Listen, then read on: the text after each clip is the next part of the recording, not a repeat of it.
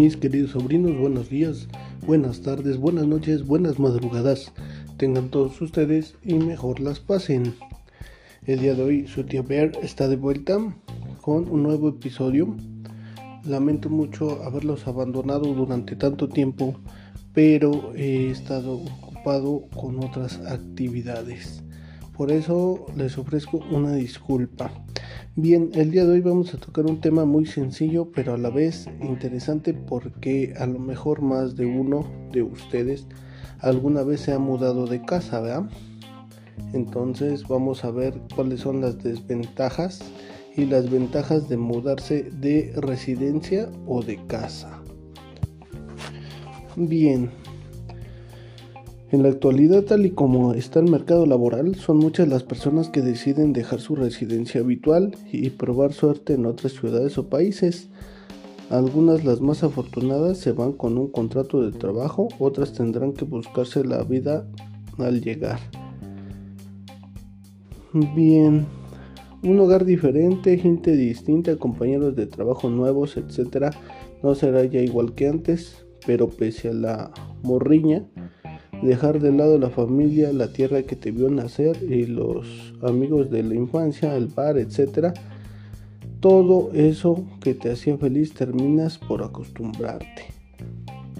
Bien, por otro lado hay que contratar a una empresa de mudanzas y ese es el temor que te estropeen todo o pierdan tus cosas en el trayecto.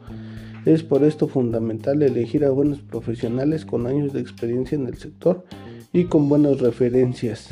En este sentido, buscar antes en internet, preguntar a las amistades y familiares, informarse y comprar, comparar entre las distintas opciones es lo más prudente. Asegura en mudanzas, bueno, aquí hacen un comercial, nosotros no vamos a decir el nombre de la mudancera. Bien, vámonos rapidito, dice las ventajas de un cambio de residencia. 1. Un destino distinto, gente distinta. En primer lugar, conoces lugares nuevos, gente nueva y es posible que también encuentres un nuevo trabajo y todo aquello que tu anterior residencia no te proporcionaba.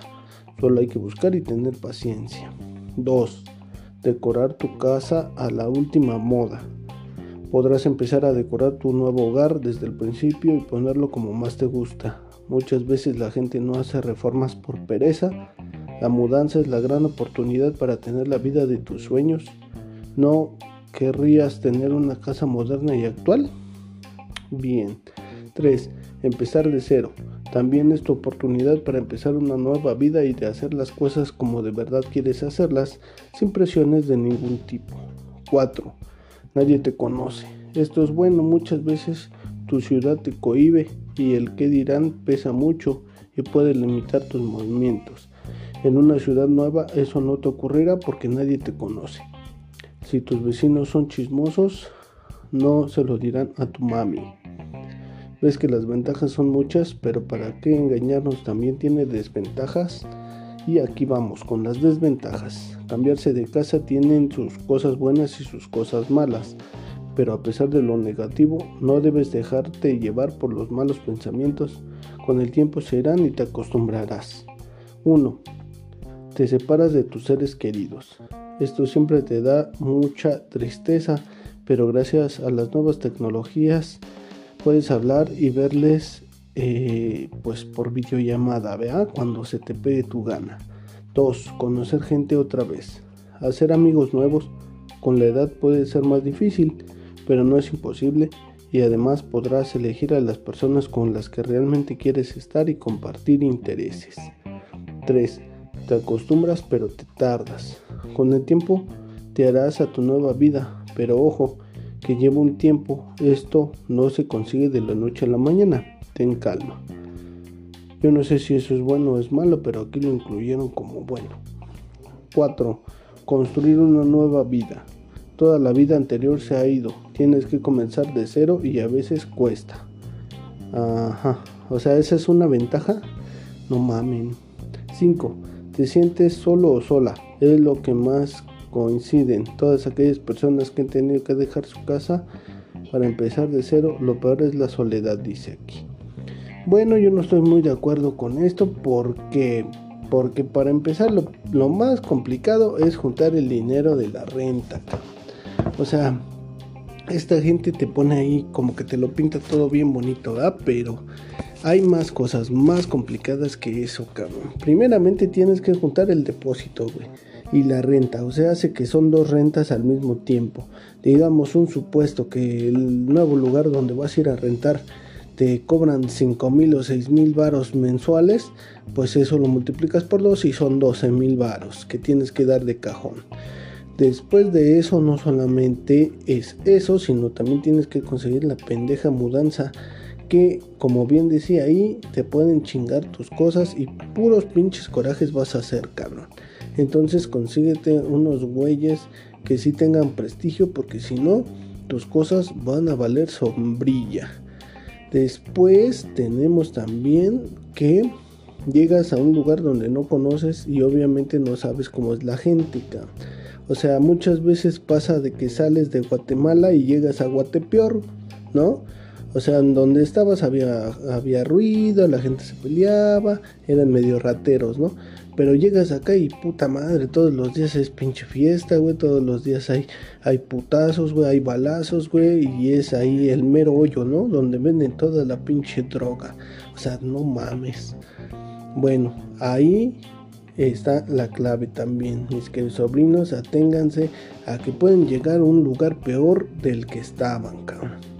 Y pues también, obviamente, te alejas de tus conocidos, ¿no? De tus seres queridos, de la costumbre que tú tenías, de la vida que tú tenías. Ahora tienes que empezar nuevamente y hacer cosas que no estabas acostumbrado a hacer. Y pues ni pedo, es un proceso, es un cambio, güey, que tienes que hacer, cabrón. También otra de las cosas que sucede, sobre todo cuando te cambias de casa, pero no es un cambio total, sino más bien como un cambio eh, pues sí, por, por necesidad, ¿no? O sea, ¿a qué me refiero? Yo en mi caso, güey, yo tengo mi casa en las afueras de la ciudad, ¿no?